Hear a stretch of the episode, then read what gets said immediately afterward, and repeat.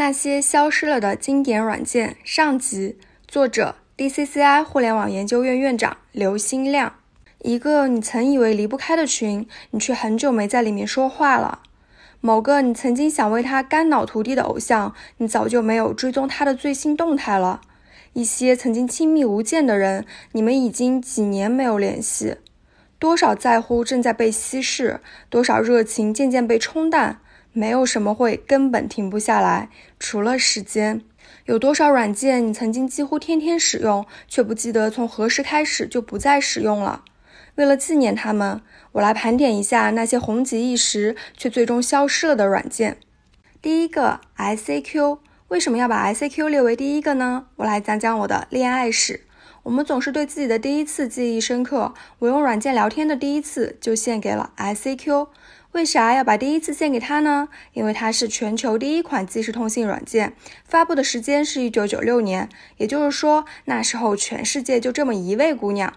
ICQ 是我的初恋，可惜后来我移情别恋了，找了个新的对象叫 OICQ。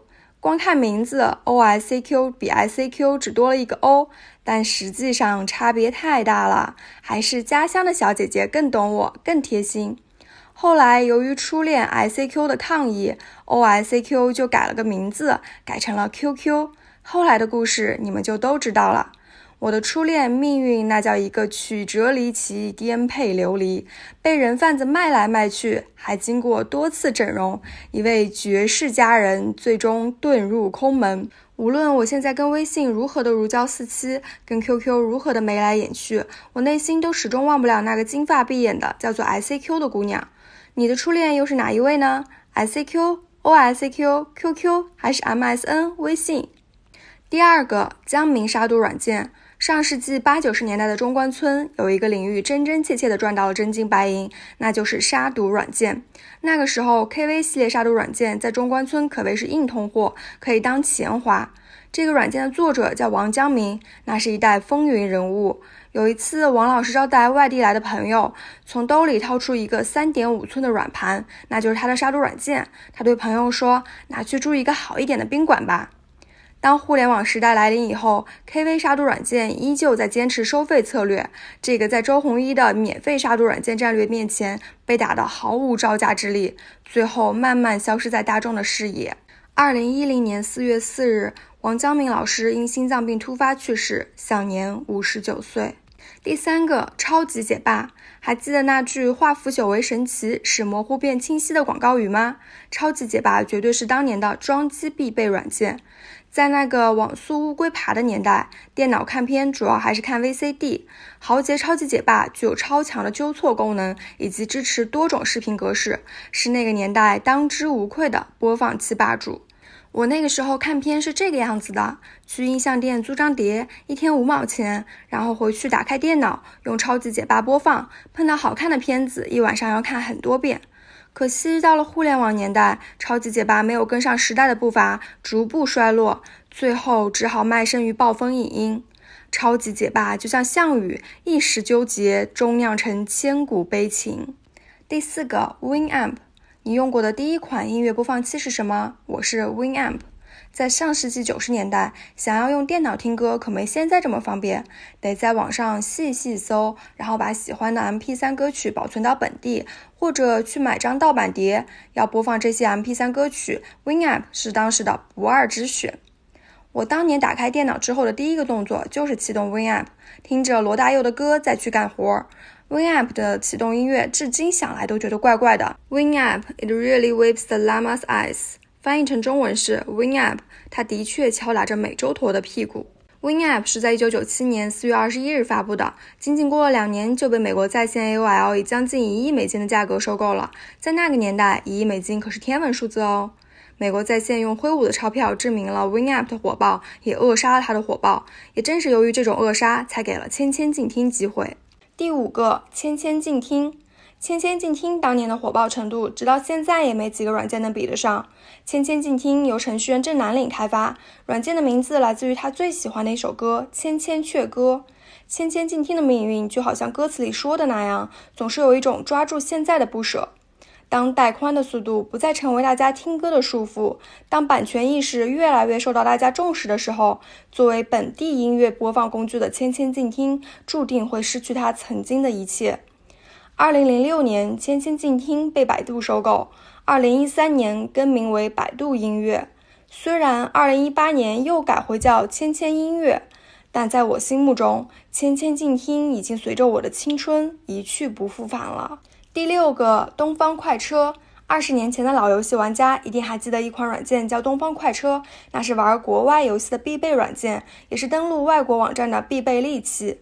东方快车曾经有过一段非常辉煌的历史。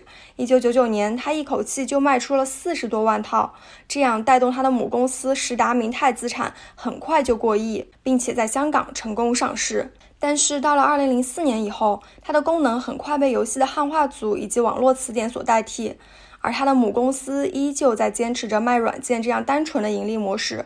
在互联网公司的夹击下，它很快就消失了。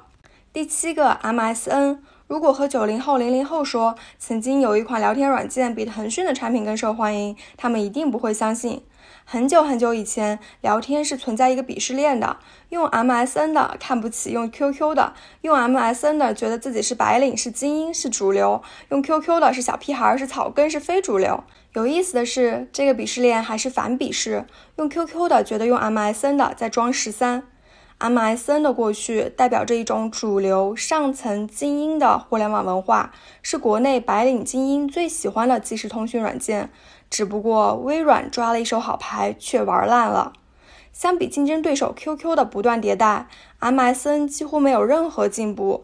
糟糕的用户体验、脆弱的安全机制、泛滥的垃圾广告，越来越多的用户不堪其辱，转投 QQ 的怀抱。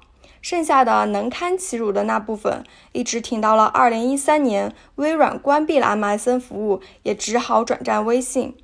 上帝为微软打开一扇大门，但也关上它许许多多小窗。MSN 即使在巨人的手里，也逃不过被淘汰的命运。这就好比在玩斗地主时，拿得一手好牌，却用四个二把两个王给带出去了。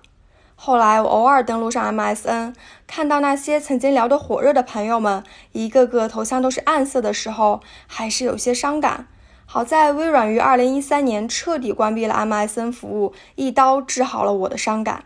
第八个快播，只讲一句话，不管结局如何，一个曾经拥有三亿用户的视频播放软件，快播值了。第九个网络蚂蚁，你知道世界上第一款单点多线程下载软件是哪款吗？是网络蚂蚁，发布于一九九八年，作者叫洪以荣。后来的 FlashGet，再到名满天下的迅雷，你都可以看到网络蚂蚁的影子。网络蚂蚁停止更新后，据说有位大佬愿意出资一亿，让洪以荣重新复活它。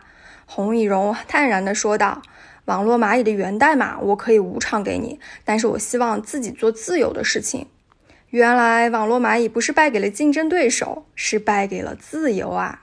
我认为，一九九七到二零零二这五年间，是中国程序员个人英雄主义的黄金时代。那个时候，你经常能看到程序员以一人之力撼动大公司，甚至独自取胜的情景。比如 Foxmail 对微软的 Outlook 的撼动。Foxmail 作者张小龙，他后来开发了另一款软件叫微信。第十个飞信，如果你爹的生意做得很大，每天的净利润都有两三个亿，然后还给了你五四五亿的用户，支持你去创业，又不差钱又不缺用户，这样的创业一定会马到成功吧？不见得有个富二代就搞砸了。这个富二代叫飞信，他爹叫中国移动。飞信是二零零七年出生的，在那个短信盛行的年代，飞信可以免费发短信，成为一种逆天的存在。很快，它的注册用户就接近五个亿。可惜啊，飞信没蹦跶了几年。如果说 MSN 的没落还可以归咎于水土不服的话，那飞信的没落只能怪罪于中国移动的老大思想，连老二、老三电信、联通的用户都不让用，运营商不能革自己的命，那只能被革命。微信推出来以后，很快就把飞信这个富二代打得丢盔卸甲，落荒而逃，不知道哪里去了。